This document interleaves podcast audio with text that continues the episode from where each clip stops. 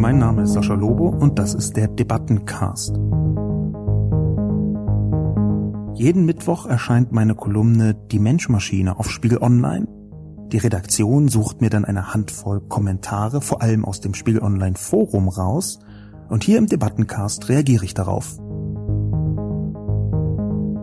Das ist Gewalt und Drohung mit Gewalt zur Erreichung politischer Ziele, also Terror. Wenn man die Orte bei Google Maps einträgt, dann kann man auch gleich die Routenplanung machen. Ich halte das für einen verstörenden, latenten Terror. Die Rolle der Bundeswehr und der Polizei ist eine sehr wichtige, wenn es darum geht, die Terrorbekämpfung nicht Radikalen zu überlassen und mehr hinter der Polizei und Bundeswehr zu stehen.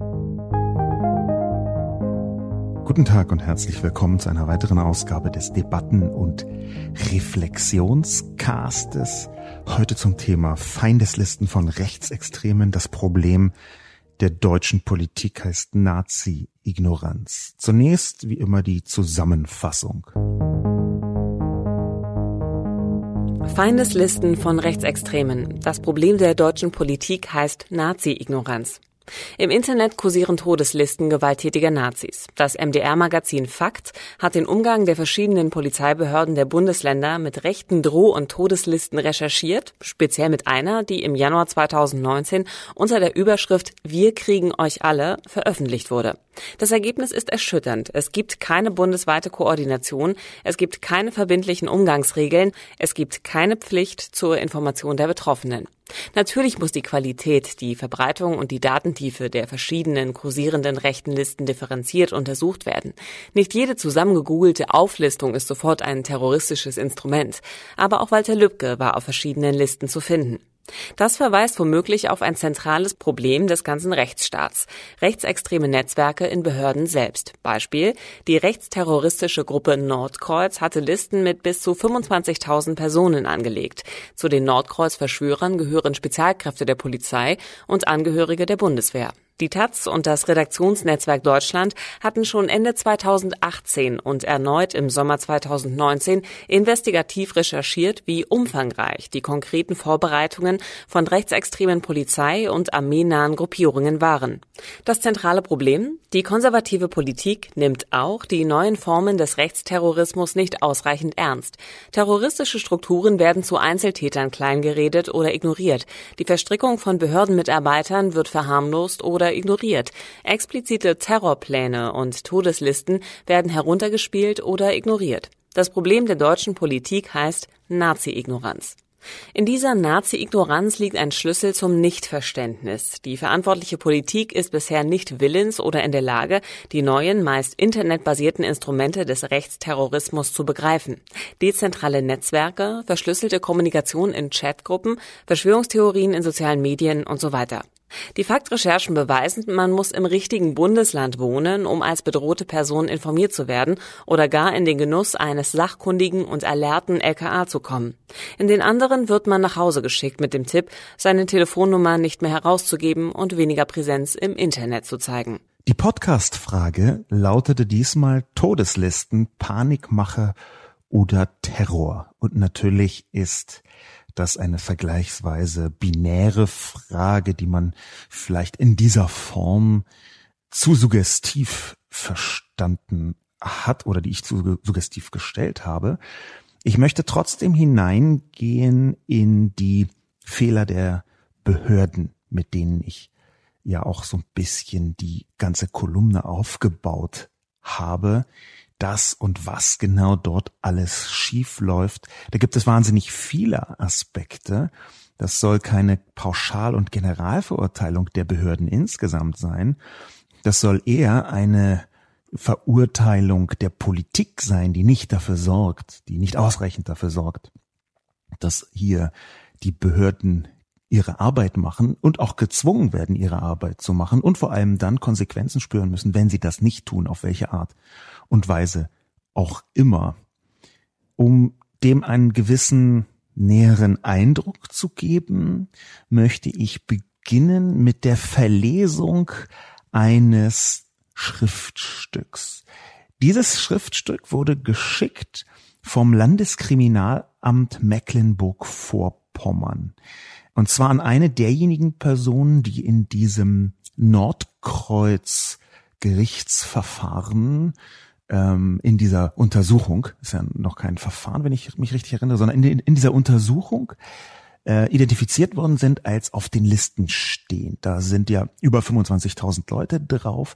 Das ist nicht nur eine einzige große Liste, sondern es sind verschiedene Listen, jedenfalls verschiedene Kriterien, nach denen das sortiert werden. Es sind also nicht alle von diesen 25.000 gleichermaßen bedroht. Und eine von diesen Personen hat eine Mitteilung bekommen, eben vom Landeskriminalamt Mecklenburg-Vorpommern. Das weiß ich deswegen, weil Christina Schmidt die veröffentlicht hat. Auf Twitter. Christina Schmidt ist Taz-Reporterin, twittert unter dem äh, Kürzel RPRTRN, also wie Reporterin ohne Vokale auf Twitter, twitter.com slash RPRTRN, für diejenigen, die das nachvollziehen möchten. Christina Schmidt, und sie hat ein solches Dokument veröffentlicht, und es ist, vorsichtig gesagt, schwierig. Warum ist es schwierig? Ich zitiere es einfach mal. Alle dem Bundeskriminalamt vorliegenden Informationssammlungen wurden jeweils einer individuellen Gefährdungseinschätzung hinsichtlich der Wahrscheinlichkeit des Eintritts eines schädigenden Ereignisses zum Nachteil der darin aufgelisteten unterzogen. Dabei haben sich jedoch bisher grundsätzlich keine Anhaltspunkte dafür ergeben, dass die Betroffenen einer konkreten Gefährdung unterliegen. Eine Gefährdung der dort genannten Personen, Institutionen und Organisationen ist nach Einschätzung des Bundeskriminalamts aktuell auszuschließen. Der derzeit in der medialen und öffentlichen Diskussion verbreitete Begriff der Feindes- oder gar Todesliste ist daher konsequent zurückzuweisen. Das ist ein Aspekt, ähm, der mitgeschickt worden ist. Der kommt direkt vom Bundeskriminalamt. Das ist ein Ausriss aus diesem Brief.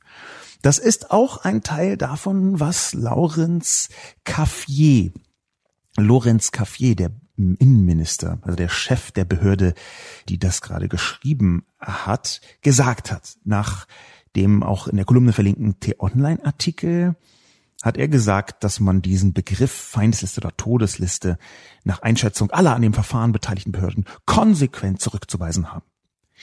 Ich habe den ja trotzdem benutzt. Ich habe ihn sehr bewusst benutzt. Ich habe auch Feindesliste nur äh, äh, wenig verwendet, sondern ganz offensiv Todesliste. Und warum habe ich das getan? Zum einen habe ich das getan, weil wir erinnern uns, Walter Lübcke ermordet worden ist. Und er stand auf einer von diesen Listen. Ich glaube also, dass die Art und Weise, wie man damit umgeht, schon auch gemessen werden kann an dem, was geschehen ist. Die Einschätzung des BKA ist übrigens vor dem Mord an Walter Lübcke erfolgt. Das heißt, aus meiner Sicht gibt es hier eine Neubewertung der Gesamtsituation. Und auch wenn das BKA sagt jetzt, hu, keine Panik, dann kann das ja für die eine Liste unter Umständen stimmen. Wir erinnern uns, das BKA sagt, dass es hier eine individuelle Einschätzung gibt. Das muss aber nicht für alle Listen stimmen. Und gleichzeitig steht dahinter ein aus meiner Sicht nicht besonders überzeugender Umgang mit diesen Listen und vor allem mit der Funktion, die diese Listen haben. Ich kann konkreter machen, warum ich das für problematisch halte, denn Christina Schmidt, die eben äh, schon erwähnte Reporterin der Taz, hat ähm, einen Mann zitiert, einen Kollegen von ihr namens Peter Ritter. Und Peter Ritter hat, wie Christina Schmidt auch auf, äh, auf Twitter sagt, mal nachgefragt, was das ganz konkret bedeutet, wie also in Mecklenburg-Vorpommern das Landeskriminalamt zu dieser Einschätzung kommt. Und nun ist da ein Auszug der Antwort. Und dieser Auszug der Antwort zeigt, dass aus meiner Sicht nicht richtig umgegangen wird mit dieser Bedrohungslage. Vorsichtig gesagt.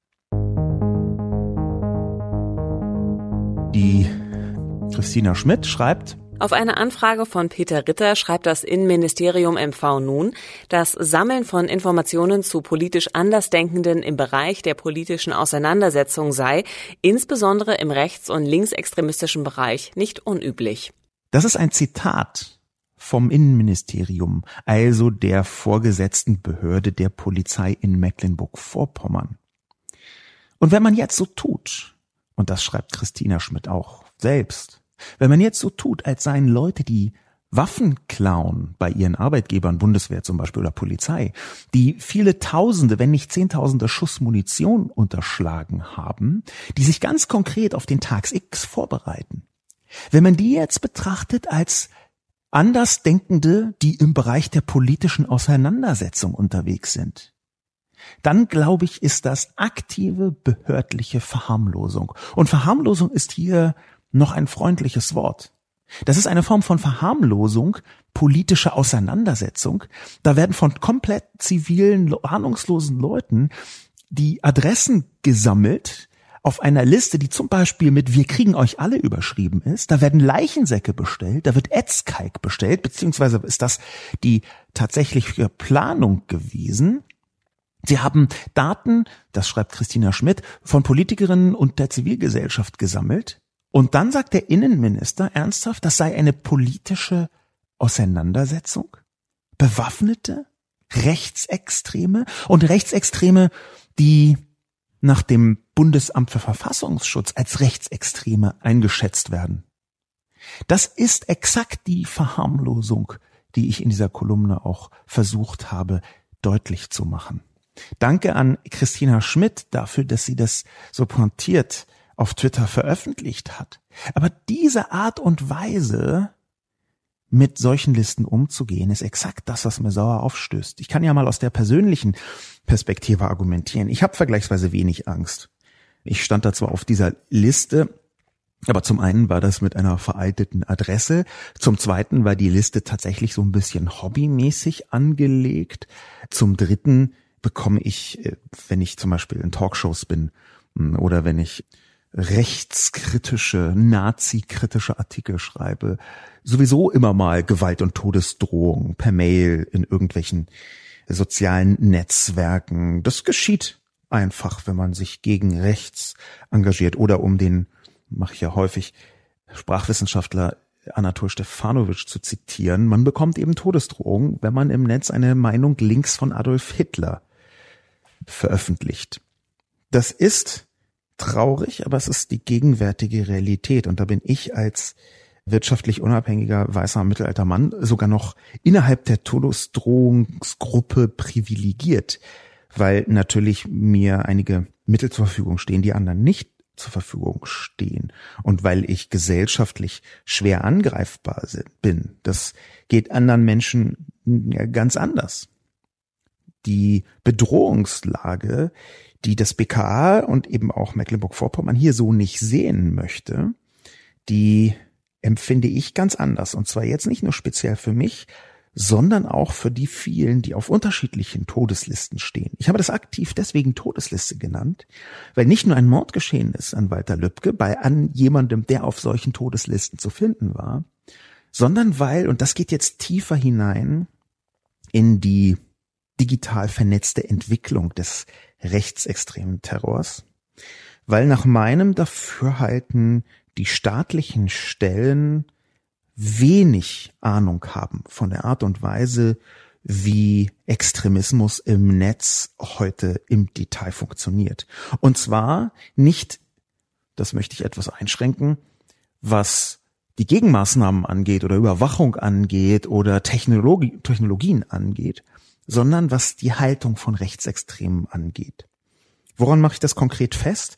Zum Beispiel an den Äußerungen über die verschiedenen Manifeste von rechtsextremen Attentätern, zum Beispiel dem von Christchurch, die Äußerungen, die von deutschen Behörden darüber gekommen sind. Wenn sie überhaupt gekommen sind. Dass sich da so wenig geäußert worden ist, ist eine Sache. Dass aber dort eine komplette fatale Fehleinschätzung geschehen ist, mehrfach von dem, von der Art und Weise, wie dezentral vernetzter Terror und Radikalisierung heute funktioniert. Das hat mich sehr besorgt. Und es hat mich deswegen besorgt, weil die Mechanismen, die dort stattfinden, diese Vernetzungsmechanismen, weil die ja nicht seit gestern vorhanden sind. Es gibt eine ganze Reihe von Untersuchungen, wie zum Beispiel die Alt-Right in den Vereinigten Staaten entstanden ist, aus der heraus inzwischen auch eine ganze Reihe von Morden geschehen sind. Ein bisschen prominenter darunter war zum Beispiel der absichtliche Mordanschlag mit dem Auto unter in Charlottesville, wo ein Nazi eine Frau getötet hat, indem er mit dem Auto in eine Menschenmenge gefahren ist. Das sind Mechanismen, die natürlich terroristisch wirksam ist und die über die Vernetzung und spezielle Mechanismen der Vernetzung in der Alt-Right entstanden sind. Ich habe dazu schon häufiger geschrieben. Es gibt da eine ganze Reihe von wiederkehrenden Mechaniken. Und eine dieser wiederkehrenden Mechaniken ist eben solche Todeslisten herzustellen, Feindeslisten herzustellen. Man braucht konkrete Feinde. Solche Listen sind übrigens gar nicht so wahnsinnig neu insgesamt. Ja, islamistische Extremisten arbeiten seit sehr langer Zeit mit äh, solchen Todeslisten, wo dann irgendwelche Fatwas aufgestellt werden. Und auch da gibt es eine dezentrale Wirkung. Erinnern wir uns daran, dass in der äh, islamischen Welt mehrmals gegen Menschen, die die äh, Mohammed-Karikaturen gezeichnet haben, Fatwas erlassen worden sind. Und erinnern wir uns daran, wie genau die gewirkt haben. Nämlich dezentral, als Aufruf, den im Prinzip jede gewalttätige Person, die sich damit identifiziert, weltweit adressieren sollte. Und tatsächlich, es kam zum Beispiel in Dänemark zu einem Mordanschlag auf einen der Zeichner von einem Extremisten, von einem Islamisten, der das gesehen hat, der das im Netz gesehen hat und gesagt hat, okay, jetzt gehe ich los und bringe diese Person um. Diese Mechanik, die wir aus dem islamistischen Kontext, aus dem islamextremistischen Kontext schon eine ganze Zeit kennen, der hat sich in den letzten fünf, sechs, sieben Jahren immer stärker auch im rechtsextremen Kontext heraus gearbeitet, dass man mit Todeslisten arbeitet. Die Formulierung Todesliste möchte ich auch deswegen verwenden, weil das genau das ist, was die Nazis selbst sagen. Über der, auf der ich äh, stand, war geschrieben, wir kriegen euch alle. Und eine ganze Reihe von Formulierungen auf der Liste selbst ließen schon darauf schließen, dass man hier nicht von einem äh, Fangenspiel ausgehen kann, wir kriegen euch alle, sondern wir kriegen euch alle, Komma, dahinter muss man sich dann irgendwas mit Erschießen und Etzkalk denken, sowie einem Leichensack. Die Art und Weise, wie dort formuliert wird, die ist eine Dimension. Die zweite Dimension von solchen Listen ist konkret Feinde auszumachen, die beseitigt werden müssen. Eine vernünftige, in Anführungszeichen bitte zu verstehen, eine vernünftige Feinderzählung gehört zu jedem Extremismus dazu. Extremismus hat auch immer die Funktion, Aggression anzuheizen. Und diese Aggression braucht früher oder später ein Ziel. Und dieses Ziel, das kann nicht nur diffus sein, zum Beispiel die Muslime oder die nicht weißen Personen oder die offensichtlich nicht heterosexuellen Personen oder die man dafür hält. Da ist ganz viel im rechten Anscheinsprinzip. Jemand sieht so aus, als würde er oder würde sie verortet. Nicht nur diese diffuse Feindzuschreibung ist relevant, sondern auch die ganz konkrete Feindzuschreibung. Das sind zwei unterschiedliche Funktionen. Die diffuse Feindzuschreibung ist eine, die eine Gruppenfunktion hat. Das ist eher identifikatorisch. Das ist also wir sind hier und die dort drüben sind die anderen. Das sogenannte Othering steht dahinter. Ein sehr wichtiger Mechanismus, auch von Rechtsextremen im Netz.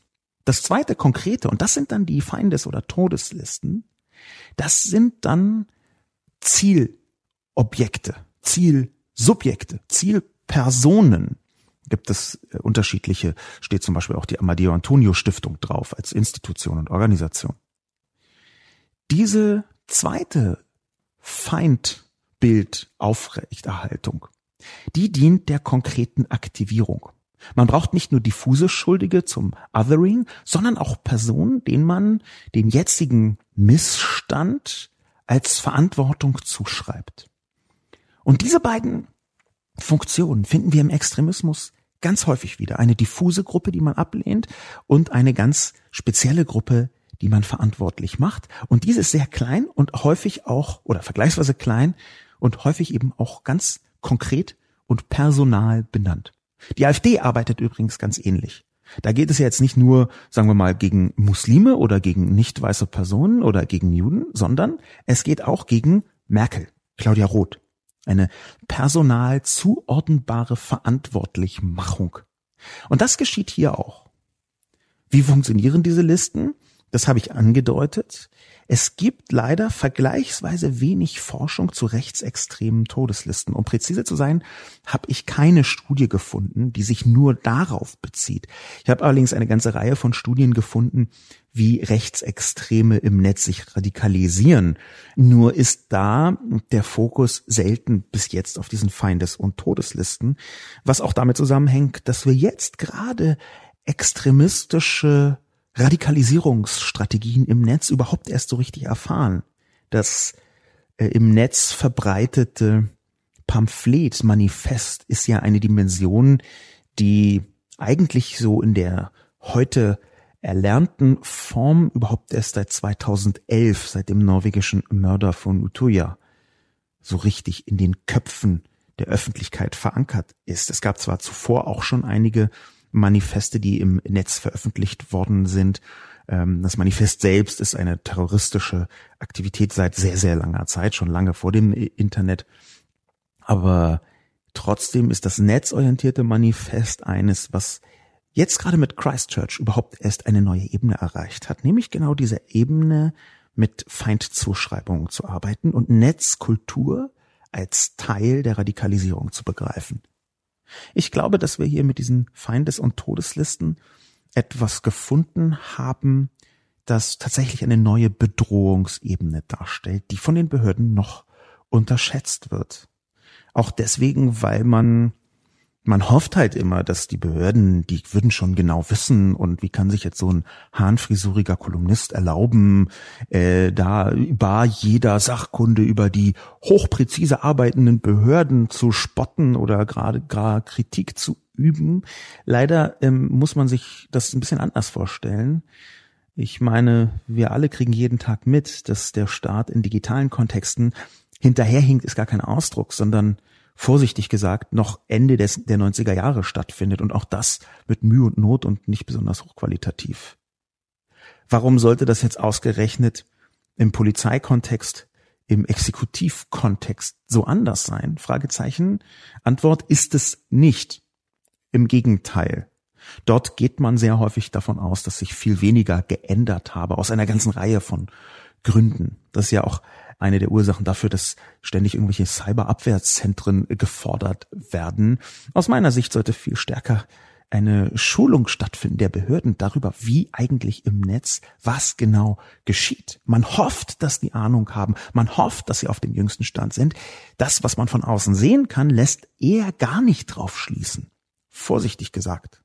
Und dazu gehört unter anderem sowas, als Beweis möchte ich das einführen, dass ernsthaft jemand, der Verantwortung trägt, nämlich der Innenminister in Mecklenburg-Vorpommern, Herr Caffier von der CDU, so etwas sagt wie, das ist eben nicht unüblich, dass man Informationen zu politisch Andersdenkenden im Bereich der politischen Auseinandersetzung sammelt. Wie kann man aktive terroristische Vorbereitung von Rechtsextremisten mit Waffen und Bestellwunsch von Etzkalk und Leichensäcken als politische Auseinandersetzung begreifen. Und wenn das erstmal in den Köpfen ist, und zwar in den Verantwortlichen, dann kann man auch verstehen, wie sich solche Netzwerke entwickeln. Ich glaube, es gibt eine aktive Kultur des Wegsehens. Und die führt eben auch nicht dazu, dass man sich tiefer beschäftigt mit den rechtsextremistischen Mechaniken, die in sozialen Medien inzwischen extreme Ausmaße angenommen haben. Es geht ja nicht nur um Propaganda, es geht auch um Organisationsstrukturen, die ich angedeutet habe. Die Krawalle in Chemnitz zum Beispiel im letzten war das Sommer oder Herbst? Ich habe es äh, schon wieder vergessen. Ich glaube, es war Spätsommer. Die Krawalle in Chemnitz jedenfalls ist innerhalb von wenigen Stunden organisiert worden, hauptsächlich über Telegram-Gruppenchats. Telegram, eine verschlüsselte Chat-Plattform, gehört mit zu diesen zu den Lieblingsinstrumenten von Rechtsextremen. Es gibt eine ganze Reihe von weiteren Chats, also der Chat an sich, der Gruppenchat an sich. Hm, für diejenigen, die es nicht kennen, das ist alles äh, irgendwie WhatsApp-artig aufgestellt. Das dürften ja die meisten Hörerinnen und Hörer kennen. Also diese Form von Gruppenchats sind exakt die Dark Social genannten sozialen Medien, die unter dem Radar und von außen nicht einsehbar heute für Organisation, Kommunikation und eben auch Radikalisierung benutzt werden. Kurz in Klammern die Anführung, daraus ergibt sich natürlich die Problematik, dass die einerseits verschlüsselt sind, auch zweierseits verschlüsselt sein sollen aus meiner Perspektive, aber dritterseits schwer bis gar nicht überwachbar sind durch Behörden. Die Lösung, die sich dafür anbieten könnte, wäre Infiltration, aber nun hat sich auch in den letzten Jahren sage ich mal, das Prinzip V-Leute gerade bei Rechtsextremen nur so mittelmäßig bewährt, um es ganz, ganz, ganz vorsichtig, spektakulär vorsichtig zu sagen. Die Kommentare, abseits von dem, was Herr Caffier sagt, was Christina Schmidt reportert hat und Peter Ritter angefragt hat, die Kommentare waren diesmal äh, zahlreich. Viele waren äh, zustimmend, einige waren so ein bisschen, ach, aber was soll denn das? Ich, so schlimm ist nun auch nicht. Ich möchte beginnen mit dem Kommentar von Zeichenkette. Todeslisten und Morddrohungen sind Terror, nichts weniger, schreibt Zeichenkette und vermutet, ist man einmal auf einer solchen Liste, wird man es auch immer bleiben. Das ist Gewalt und Drohung mit Gewalt zur Erreichung politischer Ziele, also Terror. Eigentlich sollte jeder, bei dem solche Listen gefunden werden, direkt wegen Mitgliedschaft in einer terroristischen Vereinigung im Knast landen. Dass das offenbar als Kavaliersdelikt betrachtet wird, ist schlicht unglaublich. Und die Aufforderung, weniger Präsenz zu zeigen, ist in der Tat zynisch, weil genau das, halt die Klappe sonst, ja Zweck der Sache ist. Das ist der Tod von Demokratie und einer engagierten Bürgerschaft. Andererseits, wenn man einmal auf einer solchen Liste steht, kann einem das auch egal sein. Denn dass man wieder runtergenommen wird, wenn man den Schwanz einklemmt, ist ja auch eher unwahrscheinlich. Todeslisten erzeugen notwendigerweise Todfeinde. Zeichenkette macht äh, richtigerweise aufmerksam darauf, dass natürlich Terror ein Begriff ist, der zwischen Gewalt und Kommunikation und Mischformen davon angesiedelt sein kann. Diese Kommunikationsmechanismen, Kommunikation ist ja eine sehr breit äh, gestreute Begrifflichkeit, diese Kommunikationsmechanismen, diese Drohszenarien, diese Gewaltdrohszenarien sind natürlich bereits Teil des Terrors. Terror kann auch sein, Angst zu verbreiten und Morddrohungen, auch implizite, auch augenzwinkernde, auch scherzhafte, können natürlich begriffen werden als Teil von Terror. Gleichzeitig möchte ich hier so ein ganz kleines bisschen versuchen zu differenzieren. Das habe ich in der Kolumne selber auch probiert. Weiß nicht, ob es mir gelungen ist, das sollen andere beurteilen. Aber es ist schon so, dass nicht jede Auflistung von Leuten, die man schwierig findet, automatisch zu, wie Zeichenkette das schreibt, einer terroristischen Vereinigung mit Knastpflicht führt. Man muss natürlich solche Dinge auch immer, sag ich mal, umdrehen können. Ich bin jetzt, denke ich, nicht in der unmittelbaren Gefahr, Rechtsextremismus zu verharmlosen. Ich sehe aber an dieser Stelle, dass natürlich, wenn man einfach eine Liste macht mit finde ich doof darüber stehend und dann kommen irgendwie 17 Namen und dazu ist meiner mit dabei, dass das immer noch unterschiedliche Intensitäten haben kann. Deswegen habe ich auch so ein bisschen rumgeritten darauf, dass es hier um eine Gruppe geht, die die Todeslisten erstellt hat, die eben Leichensäcke und Erzkalk angestrebt haben und Waffen hatten und darin auch teilweise ausgebildet waren, die genau zu benutzen. Insofern würde ich schon noch differenzieren. Und natürlich, wenn man das umdreht und sagt, okay, da gibt es ein paar Linke, die machen eine Liste von Leuten, die sie doof finden, schreiben da Problematisches drüber, das wäre auch ein Punkt, wo ich mir wünschen würde, hier muss man differenzieren. Der Punkt ist also, ab wo wird es problematisch? Und ab wo wird aus einer Liste mit Gegnern eine Liste mit Feinden und ab wo wird aus einer Liste mit Feinde eine Liste mit, die man Todesliste nennen kann? Für mich wäre eine sinnvolle Unterteilung ungefähr so, dass Todesliste in dem Moment ein sinnvoller Begriff sein kann, auch einer, der die Drastik der Lage richtig zum Ausdruck bringt, wo jemand, der auf einer solchen oder vergleichbaren Liste stand, ermordet worden ist. Und genau das ist ja geschehen. Feindesliste kann man auch alternativ schreiben, wenn man halt nicht immer Todesliste schreiben, schreien möchte. schreiben oder schreien. Feindesliste, da ist die Gegnerschaft, die da drin ist, auch ausreichend zugespitzt. Es ist ja nicht nur eine Liste von, in Anführungszeichen, politischen Gegnern, wie Caffier sagt, sondern es geht hier wirklich um eine Art Anleitung. Und da kommt dann der Punkt, wo für mich die Differenzierung beendet werden muss. Nämlich dann, wenn man weiß, wie diese Listen funktionieren. Ich habe mir mehrere solcher Listen angeschaut, die zeitweise im Netz kursiert sind. Die werden dann immer mal wieder gelöscht, unter anderem auch deswegen, weil selbst wenn man sie zu Dokumentationszwecken weiter verbreitet, ähm, es trotzdem problematisch ist, eine solche Liste zu veröffentlichen. Nicht nur, weil da häufig delikate Daten draufstehen, sondern auch, weil nicht jeder mit einer solchen Nennung so umgeht wie ich. Nämlich vergleichsweise locker. Es gibt auch Leute, die da massive psychische Folgen davon tragen. Das ist nämlich, wenn ich das vielleicht mal sagen darf, gar nicht so wahnsinnig geil. Ich weiß nicht, ich bin mir relativ sicher, dass die absolut überwiegende Mehrheit, ich sage mal 99 Prozent plus der Hörerinnen und Hörer, nicht auf solchen Listen stehen.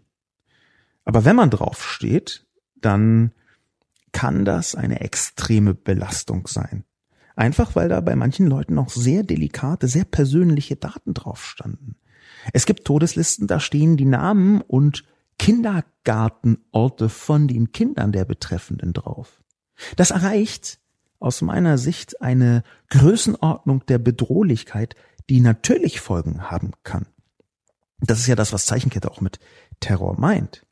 Und da hört für mich dann auch die Differenzierung, naja, ist ja nicht so gemeint auf. Unter anderem deswegen, weil das schrieb ich auch in der Kolumne, die Funktion solcher Listen im konkreten Fall vernetzt betrachtet werden muss.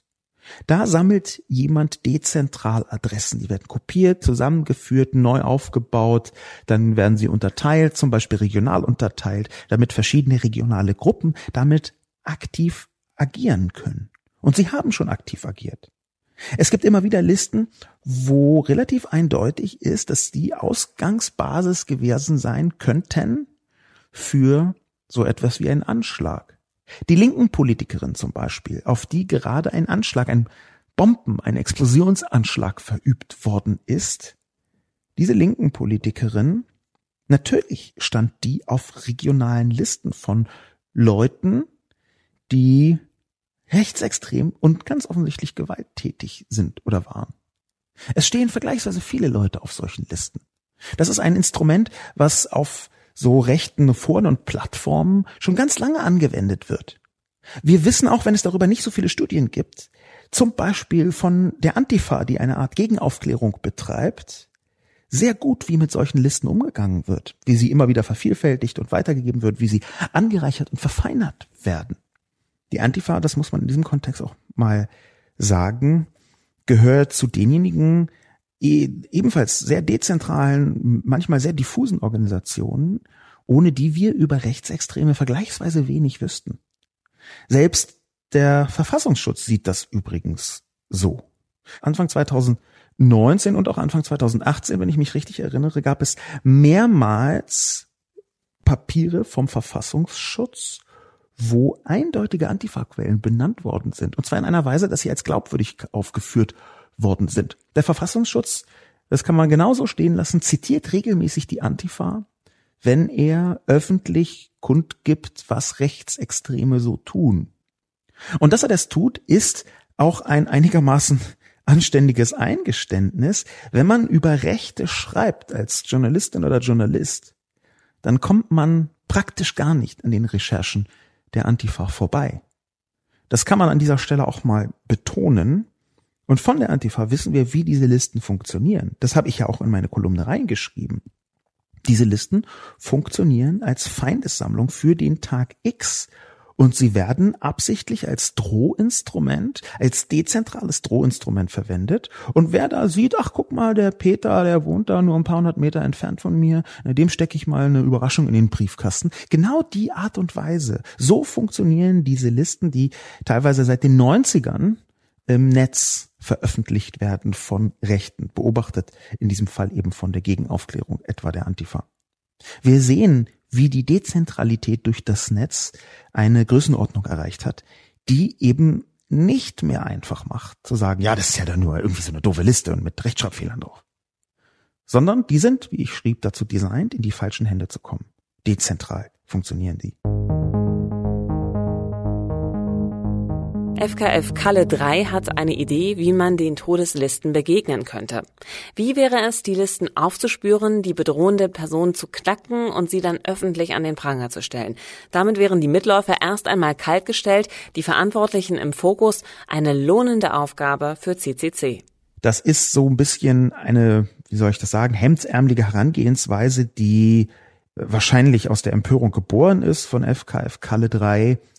Das ist kein durchführbarer Vorschlag. Die bedrohenden Personen, das tut mir wahnsinnig leid, aber die Art und Weise, wie das verbreitet wird, wo das herkommt, ist in aller Regel nicht zurückverfolgbar, nicht ernsthaft zurückverfolgbar.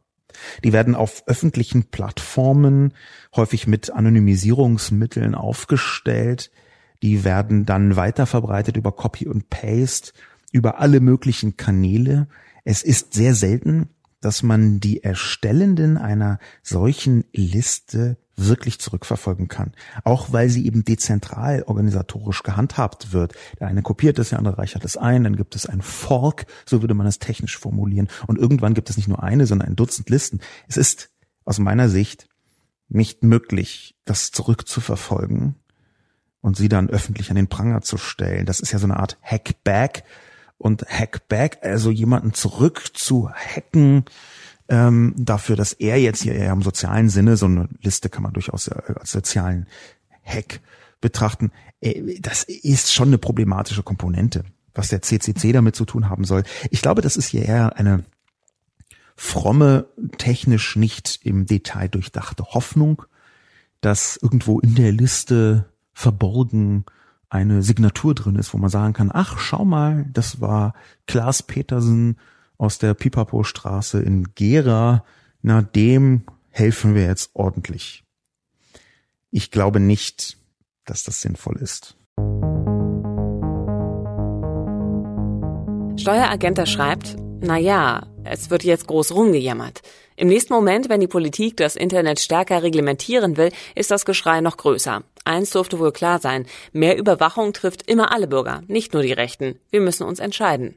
Steueragenter macht eine im Prinzip richtige, im konkreten Fall in die irreführende Rechnung auf. Warum ist sie im Prinzip richtig? weil natürlich immer eine Abwägung stattfinden muss. Wenn man zum Beispiel wie ich und viele andere Netzpeople sagt, Anonymität ist essentiell im Internet und die auch verteidigt, dann ist das natürlich ein Wert, ich betrachte Anonymität im Internet tatsächlich als Wert, der durchaus auch von Rechten und von Nazis, sondern eben auch von Terroristen in Teilen ausgenutzt werden kann. Aus meiner Sicht überwiegen die Vorteile für die Zivilgesellschaft sehr eindeutig, aber es gibt fast keinen Freiheitsraum, der vom Staat ermöglicht wird, einen nicht durch den Staat kontrollierten, sondern vom Staat als nicht staatlich kontrollierten zur Verfügung gestellten Raum. Davon gibt es fast keinen, der nicht auch in bösartiger Weise ausgenutzt werden kann. Das ist leider das Wesen oder zum Glück das Wesen der Gesellschaft, dass eine Freiheit auch bedeutet, dass man diese Freiheit im Zweifel missbrauchen kann. Die Frage ist jetzt aber, ist denn die einzige, und das ist jetzt, wo ich Steueragent da widersprechen wollen würde, ist denn die einzige Möglichkeit, diese Abwägung hier im konkreten Fall zu treffen, dass man jetzt eben alles in Grund und Boden überwacht? Und da wäre meine Einlassung, nein.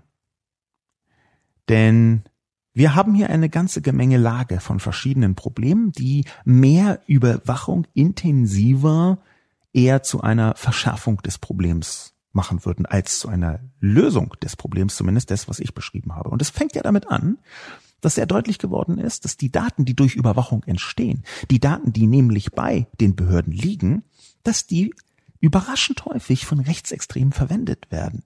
Wenn ein Grundriss, den der Staatsschutz erstellt, auf einmal auf einer solchen Feindesliste auftaucht, dann glaube ich nicht, dass die beste Reaktion wäre, eben dieser Exekutive einfach noch ein bisschen mehr Überwachungsrechte einzuräumen. Ist ungefähr schon auch eine naheliegende Argumentation, oder nicht? Und wenn dann gleichzeitig klar ist, dass das im Detail gar nicht nur über Überwachung geht, sondern dass es im Detail viel häufiger darum geht, mit schon bekannten Daten richtig umzugehen. Dann merkt man, vielleicht ist das einfach der falsche Hebel. Steueragenter macht aus meiner Sicht eine falsche Abwägung auf. Die Abwägung heißt nicht, wie können wir immer noch mehr überwachen, damit wir denn die Ersteller der Listen finden, sondern wie können wir richtig mit diesen Listen umgehen, mit den Daten, die schon da sind, zum Beispiel mit denjenigen, die konkret und aktiv bedroht werden. Wir haben eine ganze Reihe von Vorfällen, wo vorher gewarnt worden ist, gewarnt und wieder gewarnt worden ist und wo die Behörden dachten, ach, so ist es ja schon. Und dann ist dann doch was passiert. Ich meine, man muss sich bloß einmal die Timeline von Anis Amri anschauen. Diese Timeline, die der Tagesspiegel im letzten Jahr aufgemacht hat, die findet man, wenn man Tagesspiegel und Anis Amri mal googelt, diese Timeline zeigt sehr deutlich, das Problem war hier nicht fehlende Befugnis. Das Problem war, dass man mit längst vorhandenen Daten katastrophal falsch umgegangen ist. Und das ist nur das Nadelköpfchen der Spitze des Eisbergs. Ich glaube, dass die stärkere Reglementierung des Internets, machen wir daraus eine cleverere Reglementierung des Internets, dass das durchaus ein Thema ist und auch in diesem Bereich. Ich glaube schon, dass man dazu Kompromissen finden muss, die im Konkreten ausgehandelt werden müssen. Ich glaube aber, dass noch viel wichtiger ist, dass man strukturell es besser schafft, die längst vorhandenen Daten auszunutzen einerseits und zweierseits die Durchseuchung, und ich übertreibe das jetzt mal absichtsvoll etwas, die Durchseuchung der Behörden mit Rechten und Rechtsextremen etwas ernster zu nehmen. Ich bin immer noch ziemlich erschüttert, dass so ein Skandal wie Bundeswehrreservisten sind eindeutige Nazis und klauen Waffen, dass ein solcher Skandal so wenig Aufruhr verursacht hat. Und ich kann mir im Detail auch gar nicht so ganz genau erklären, warum das so ist. Ich halte es durchaus für möglich, dass das so ein Schockmoment ist, wo man da erstmal, oh, und dann irgendwie bewältigt man den Schock durch gezieltes, ach, gar nicht mehr so richtig drüber nachdenken. Ich halte es aber auch für möglich, dass die Leute deshalb nicht so wahnsinnig äh, auf den Bäumen sind, auf die Palme gebracht worden sind, nicht so wahnsinnig äh, wütend sind über diese rechtsextremen Umsturzplanungen, weil sie irgendwie denken, dass sie nicht so richtig doll betroffen sind. Ich halte das zumindest für möglich, dass das so ist. Es gibt ja dann doch eine Mehrheit von Leuten, die, sagen wir mal, die unmittelbare eigene Betroffenheit als zentralen Maßstab für ihre Aufregung sehen. Möchte ich jetzt auch prinzipiell gar nicht verdammen, das ist schon etwas, was vergleichsweise menschlich ist. Aber eine liberale Demokratie funktioniert eben nur dann, wenn eine Mehrheit der Zivilgesellschaft sich auch dann aufregt, wenn sie nicht selbst betroffen ist. Das ist genau die Art und Weise, wie Gesellschaft im Demokratien funktioniert. Dass man gegen Antisemitismus auch dann vorgeht, auch dann protestiert, wenn man selbst nicht jüdisch ist. Dass man gegen hm, antimuslimischen Rassismus auch dann protestiert, wenn man selbst nicht Muslime ist oder eine weiße Person ist, die nicht für Muslim, äh, für eine muslimische Person gehalten wird. Genau die Art und Weise, so mit der Welt umzugehen, hm, könnte eine der Schwierigkeiten darstellen. Dass die Leute denken, na ja, wer sich dann so engagiert, der Verpflichtet ja, hm, weiß nicht so auf. Eine Vermutung, eine dunkle, eine bittere, aber vielleicht stimmt es ja. DR2JH bringt im Zusammenhang mit den Todeslisten einen interessanten Begriff ins Spiel. Dezentraler Gelegenheitsterror. Die schiere Menge an Namen plus Adresse lässt vermuten, dass diese Liste in elektronischer Form vorliegt. Damit sind diese Informationen für immer in der Welt und beliebig schnell verteilbar. Und wer durch einen Fehler, Verwechslungen auf der Liste landet, zum Beispiel durch irgendwelche Verwirrte, die die Liste ergänzen, der kommt genauso gut runter wie von einer No-Fly-Liste. Nur mit dem feinen Unterschied, dass man bei einer No-Fly-Liste wenigstens theoretisch einen Ansprechpartner mit einer Datenbank hat, ganz im Gegensatz zu den dann im Internet kursierenden unterschiedlichen Versionen. Eine dezentrale, nicht mehr löschbare Datenbank. Perfektioniert wird das durch den sich ergebenden Gelegenheitsterror, denn die Liste ist nach Wohnort sortiert. Dann auch schlechte Laune, also die Notwehrsituation warten und flugs die aktive Verteidigung beginnen. Die Opferauswahl ist maximal einfach, womöglich eins gleich in der Nähe. Wenn man die Orte bei Google Maps einträgt, dann kann man auch gleich die Routenplanung machen. Ich halte das für einen verstörenden, latenten Terror. DR2JH hat sehr präzise beschrieben, worin die Gefahr liegt. Das mit der No-Fly-Liste als Vergleich ist eine Sache, aber der Begriff dezentraler Gelegenheitsterror, der ist ziemlich genau das, worauf diese Listen abzielen. Diejenigen, an die sich diese Listen richten, die wissen ja auch, wo sie suchen. Es sind ja eine ganze Reihe von rechten Netzwerken im Netz, die sich untereinander absprechen und durchaus, ob das jetzt in der Bierlaune ist, schon sich an den Gedanken rantasten, dass wir vernetzt, wir jetzt im Sinne von die Nazis, vernetzt dafür sorgen müssen, dass das Land sich verändert. In diesem Terror ist ja immer eine Opferpose mit drin. Wir müssen uns jetzt wehren, wir müssen etwas tun. Und gegen wen? Gegen diejenigen, die zum Beispiel die Flüchtlinge ins Land bringen, angeblich das tun oder gegen die Flüchtlinge selbst. Dieser dezentrale Gelegenheitsterror, den DR2JH beschreibt, das ist ein Wort, was sehr, sehr gut passt. Auch die Notwehrsituation, die DR2JH reinbringt, ist genau die Art und Weise, dass genau der Moment auf einmal, wo man es als Nazi, jetzt, jetzt bin ich, ich stink sauer, jetzt halte ich es nicht mehr aus, ich gehe los, schau mir wirklich an, wo ist denn eine Person in meiner Nähe und tue dann irgendwas. Das ist genau die Art und Weise, wie es funktioniert. Das ist die Ideologie, die vernetzte Ideologie, die das so gefährlich macht. Auch, dass man überhaupt nicht vorher weiß, in welchem Kontext das geschieht, weil einfach in Deutschland mehrere Zehntausend theoretisch gewaltbereite Rechtsextreme quer über das Land verteilt sind mit einigen Schwerpunkten, Ruhrgebiet, äh, zum Beispiel quer über das Land verteilt sind, die irgendwann vielleicht sich entscheiden, irgendeine Person von dieser Liste, die nun mal gerade nah wohnt oder wo sie vorbeigehen oder wo sie denken, ey, äh, da weiß ich, wo das ist, einfach zu attackieren auf die eine oder andere Art und Weise. Das ist genau die Problematik, die dahinter steht. Und Dezentralität hängt auch immer hm, damit zusammen, dass nicht nur Ideologie der Antreiber davon ist, sondern es hängt auch damit zusammen, dass wir mit dieser Vernetzung eine Art Transport einer Gewalttätigkeit an jeden Ort dieser Welt erreichen können. In jeden Kopf hinein, ohne dass man das vorher nachprüfen oder überprüfen könnte. Selbst mit einer Superüberwachung nicht. Einfach, weil die Art und Weise, wie solche Listen funktionieren, zum Beispiel über verschlüsselte Chats, ihre volle Wirkung überhaupt erst in den Köpfen erzielen. Was genau da passiert, man weiß es nicht. Dann kommt da irgendjemand, irgendein Nazi, der dann zu irgendeinem Zeitpunkt hm, die, genau die klitzekleine noch fehlende Hemmschwelle überschritten hat und einen Stein nimmt und den in ein Fenster wirft, von dem er glaubt, das, der steht halt auf der Liste.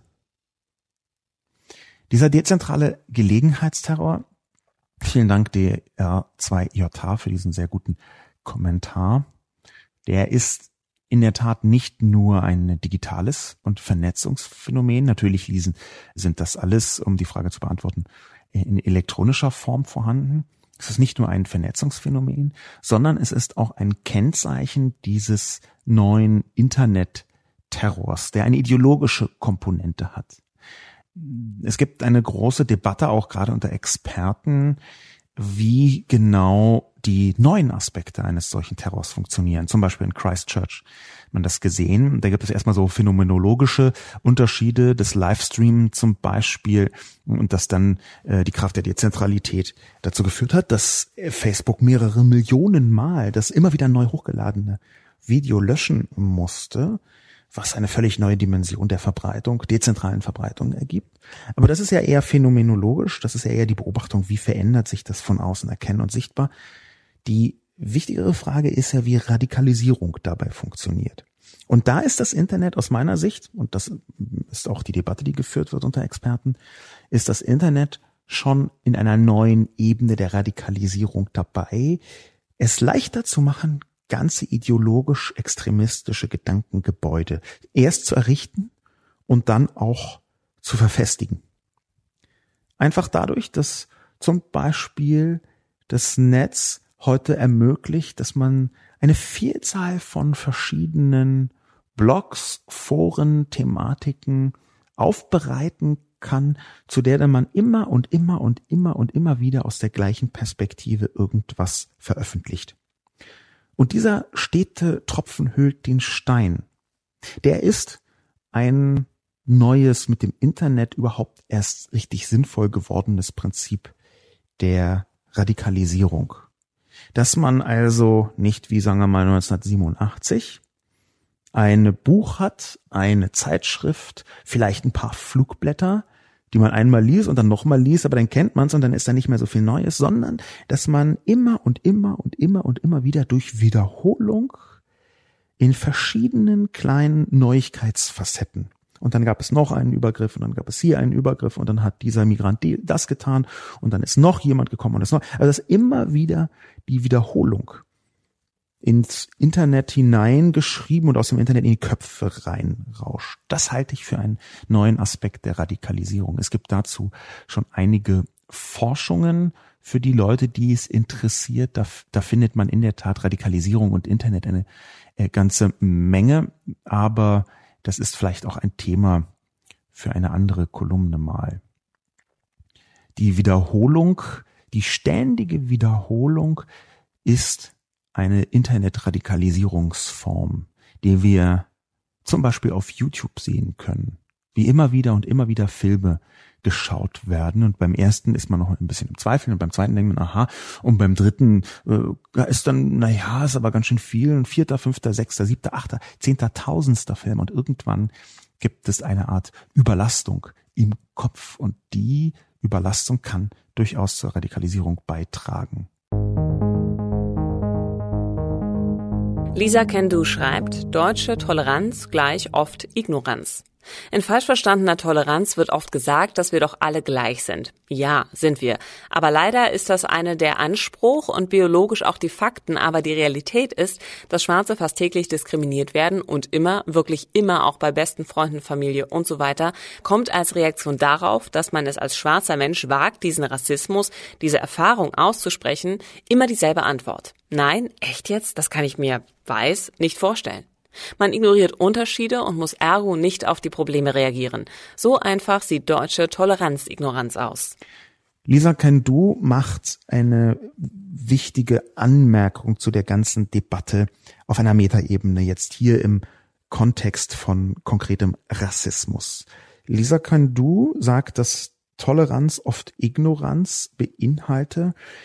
Ich weiß jetzt, ich würde das mit dem Wording ein bisschen anders setzen. Deutsche Toleranz ist gleich Ignoranz, sondern ich würde die Problematik ganz grundsätzlich erstmal da reinlegen, dass wenn man selber nicht betroffen ist, und zwar durchaus kann man das auf die Todeslisten beziehen oder wie Lisa jetzt von Rassismus. Wenn man selbst nicht betroffen ist, dann neigt man dazu, die tatsächlichen Vorgänge dramatisch zu unterschätzen.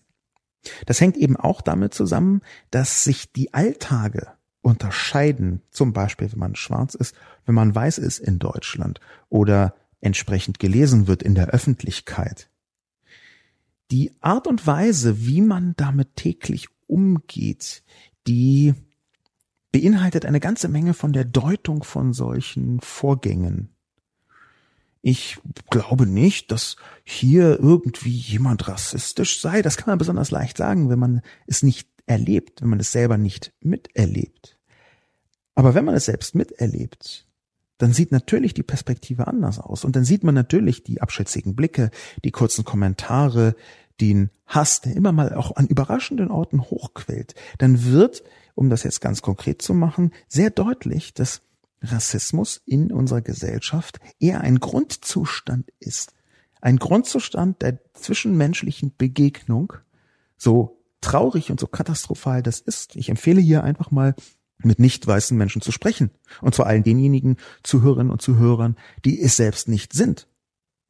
Dass man also anfängt, Leute, die visuell anders gelesen werden, die visuell anders zu sein scheinen, und zwar anders als weiß, deutsch und in jedem äh, normativen Kontext verortbar, dass man mit den Leuten spricht, nach ihren Erfahrungen fragt. Und wenn da eine Person ist, kann die natürlich immer anekdotische Evidenz übertreiben. Ja, ach, da ist besonders empfindlich, bla bla bla, was dann so alles als Abwehrreaktion kommt. Aber wenn man mit zwei, drei, fünf, acht, neunzehn Menschen spricht und dann immer wieder oder fast immer hört, ja, das ist schon den ganzen Tag so. Ja, man spürt schon eine Ablehnung. Dann kriegt man vielleicht ein Gefühl dafür, was alles an einem vorbeigeht und wie leicht es ist, Dinge nicht so schlimm zu finden, wenn man davon selbst nicht betroffen ist, was einen direkten Konnex zu diesen Todeslisten mit sich bringt. Denn ich glaube schon, dass diejenigen, die nicht draufstehen, nur schwer sich einfühlen können in das, was das bedeutet. Das heißt nicht, dass man damit prinzipiell nur in eine Richtung umgehen muss, dass es umgehen muss. Das ist ja auch so, dass äh, ich mit Leuten kommuniziert habe, zum Beispiel über Twitter im Januar, die da drauf standen, die sehr besorgt waren. Und ich äh, sehr unbesorgt bin, bin ich sehr weitestgehend unbesorgt bin. Aber die Art und Weise, wie man mit eigenen Betroffenheiten umgeht und fremden Betroffenheiten, das wäre der Punkt, wo ich die große, ich nenne sie mal, Aufklärungskarte spielen wollen würde. Die Aufklärung ähm, zu begreifen als die Epoche, die bis heute nachwirkt, nicht nur, sondern die auch unser heutiges Weltbild und eine ganze Reihe von Errungenschaften, die in Richtung der Menschenrechte gehen, der Grundrechte gehen, mitgeprägt hat. Und die Essenz von dieser Aufklärung wäre aus meiner Sicht die Abstraktion vom Selbst. Da muss man jetzt gar nicht mit irgendwelchen kategorischen Imperativen um sich werfen und irgendwelche Kant-Zitate um die Ecke blitzen lassen, sondern die Abstraktion vom Selbst erscheint mir als Essenz der Aufklärung, wenn man das so in einer alltäglichen Anwendung betrachten möchte. Die Abstraktion vom Selbst einerseits nicht seine Empfindungen in den Mittelpunkt zu stellen, sondern andererseits zum Beispiel wissenschaftliche Erkenntnisse gelten zu lassen, die manchmal einfach kontraintuitiv sein können, aber die näher an eine mögliche Realität und Wahrheit rankommen als das eigene Empfinden. Und neben der Wissenschaftlichkeit eben auch zuzulassen, dass Unterschiedlichkeit bei Menschen bedeutet, dass das eigene Empfinden nicht normal sein muss, dass das eigene Empfinden nicht der Maßstab für alle anderen sein muss, dass der eigene Aberglauben auch nicht der Maßstab für alle anderen sein muss. Eine Rationalität bedeutet eben immer auch eine Abstraktion vom eigenen Empfinden. Und wenn das eigene Empfinden ist, äh, wie, Rassismus ist kein Problem oder äh, Todesliste regt euch mal nicht auf, dann rufe ich nach Aufklärung, Abstraktion von den eigenen Empfindungen. Abschließend möchte ich den letzten Kommentar hineinnehmen. Kelcht glaubt, dass die Giftpfeile gegen Polizei und Bundeswehr balsam für Rechtsextreme sind und so ihr Ziel verfehlen. Es werden schon rechtsextreme Terrorgruppen verboten und ausgehoben. Manchmal ist es besser, das gesichtete Material unter Verschluss zu halten.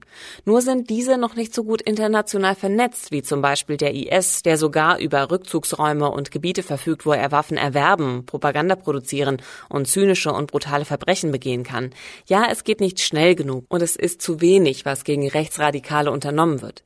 Mir hat es den Anschein, dass Herr Lobo aber Linksradikale als Kampfgefährten ansieht. Allzu oft wurde von Spiegel Online oder Herr Lobo Aufmacher mit Antifa-Flagge und autonomen Flair gepostet. Nur leider sehen diese die Polizei als Feind an, der genauso zu bekämpfen ist wie der Rechtsextremismus. Auch sind die Linksextremen über das Chaos ganz froh, das sie anrichten können und teils auch militärisch geschult. Zum Beispiel als Kämpfer und Kommandanten gegen den IS. Auch die PKK hat eine bisweilen linksextreme Ideologie.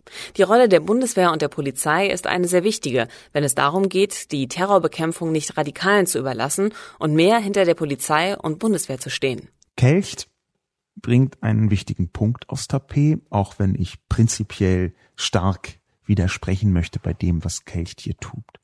Es beginnt damit, dass der Kern von Kelchts Kommentar der äh, sogenannten Hufeisentheorie äh, folgt. Die Hufeisentheorie ist das, was äh, hinter diesem, ja, aber auch Linksextremismus, nicht nur Rechts, sondern auch Linksextremismus, muss auch bekämpft werden. ist auch ganz schlimm.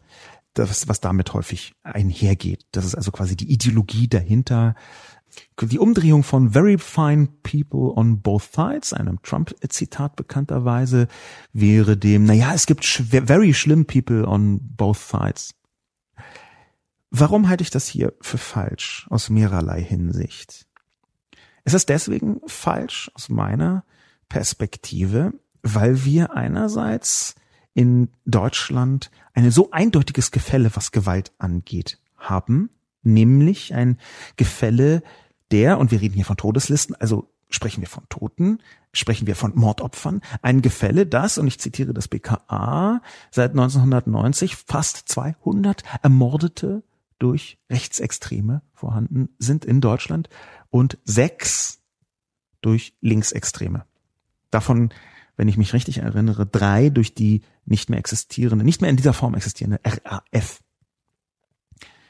Ich glaube, dass dieser Größenordnungsunterschied einer ist, der sehr deutlich macht, warum der Fokus hier auf Rechtsextremen sein muss. Und ich möchte die Ermordeten durch Linksextreme überhaupt nicht kleinreden oder so tun, als seien die nicht da. Ich habe sie auch in einer Kolumne schon zitiert. Aber ich glaube schon, dass die Größenordnung der Gestalt berücksichtigt werden muss, dass wir hier von Dutzenden mal mehr Opfern ausgehen. Und ich glaube auch, dass deswegen hier dieses Aber auch die Linksextremen aus meiner Sicht fehlgeleitet ist. Wir können gerne über den IS sprechen, habe ich auch schon häufiger getan, über islamistische Extremisten, die haben auch eine ganze Reihe von Morden begangen und da bin ich auch dabei, habe ich regelmäßig Kolumnen. Nur jetzt möchte ich mich auf die Rechten konzentrieren und nicht ständig sagen, na, aber auch die Linken. Hier wird mir unterstellt, ich würde die äh, Linksradikalen als Kampfgefährten ansehen, allzu oft wurde von Spon oder Lobo Aufmacher mit Antifa-Flagge und autonomen Flair gepostet. Ich weiß jetzt nicht wirklich, was damit gemeint sein soll. Das Spon, also die Fotos suche ich nicht aus, ich weiß vorher nicht, was wer nimmt, aber ob jetzt hier Aufmacher mit Antifa-Flagge und autonomen Flair, was ist, ist, dass da Fotos davon sind, hat welche Rückschlüsse auf rechts? Ich glaube hier Kelcht ist aus meiner Sicht jemand, der versucht, die Mitte für sich dadurch zu erreichen, dass er immer ein sowohl als auch sagt. Das ist die emotionale Variante dieser Hufeisentheorie. Aber die Linken sind auch schlimm. Aber die anderen sind auch doof. Aber die anderen sind auch doof. Und egal wie man dazu steht, zu ganz konkreten Linken, sagen wir mal, nehmen wir ruhig die Antifa oder irgendwelche Autonomen, ganz egal wie man dazu steht, ist das ein psychologisches Muster, das ich hochproblematisch finde. Es geht nämlich in die Richtung von Verharmlosung. Das ständige sowohl als auch, diese Form von Verharmlosung, was Rechtsextremismus angeht, die ist ein Teil der Problematik, die auch in den Behörden vorhanden ist. Ich kann das ganz konkret machen. Wir haben nachgewiesenermaßen bei Anis Amri die Situation gehabt, dass dort Leute abgezogen worden sind von der Überwachung, um linke Hausbesetzer in Berlin zu überwachen. Und warum hat man das getan? Weil in der damaligen CDU äh, Innensenatorialverwaltung äh, dieses ständige sowohl, ja, aber, aber die Linken sind auch äh, schlimm, konkrete Wirkungen hatte. Ja, hatte es. Es hatte konkrete Wirkungen, dass Anis Amri nicht mehr überwacht worden ist. Das ist ein Detail davon, wie solches ständige sowohl als auch äh, sehr, sehr schwierig sein kann.